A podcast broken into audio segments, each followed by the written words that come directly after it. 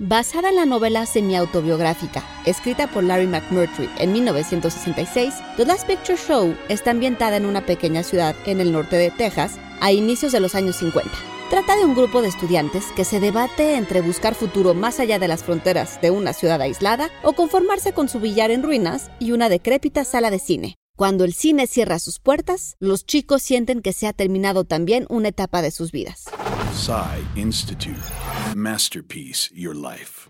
The Last Picture Show fue dirigida por Peter Bogdanovich, quien inició su carrera en los años 60 en un momento crucial en la historia del negocio del cine y el arte del cine. En las palabras de Martin Scorsese, Bogdanovich estaba justo ahí, dice, en la encrucijada del viejo y el nuevo Hollywood. Periodista, curador, crítico, historiador, actor, director. Bogdanovich, concluye Scorsese, hizo de todo. Nacido en Nueva York, Peter Bogdanovich comenzó como periodista cinematográfico hasta que, como muchos de sus contemporáneos, se inició como director gracias a Roger Corman, quien lo contrató para escribir guiones en principio y luego para dirigir su primera película, Targets, que fue un éxito de crítica en 1968.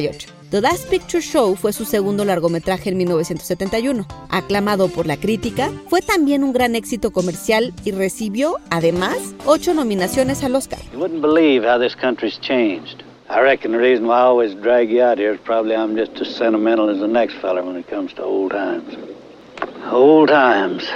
En palabras de Scorsese, Bogdanovich hizo con The Last Picture Show una película que parecía mirar hacia atrás y hacia adelante al mismo tiempo. A este le seguirán filmes ahora clásicos como What's Up Dog y Paper Moon, y si bien tuvo reveses y tragedias en los años siguientes, Bogdanovich siguió adelante reinventándose constantemente. Hasta el final, agrega, luchó por el arte del cine y aquellos que lo crean. Peter Bogdanovich falleció en su casa de Los Ángeles el jueves, a la edad de 82 años, y con su muerte termina también una etapa para todos los amantes del cine. John Antonio Camarillo con información de IndieWire y The New Yorker. Y grabando desde casa, Ana Goyenechea. Nos escuchamos en la próxima cápsula SAE.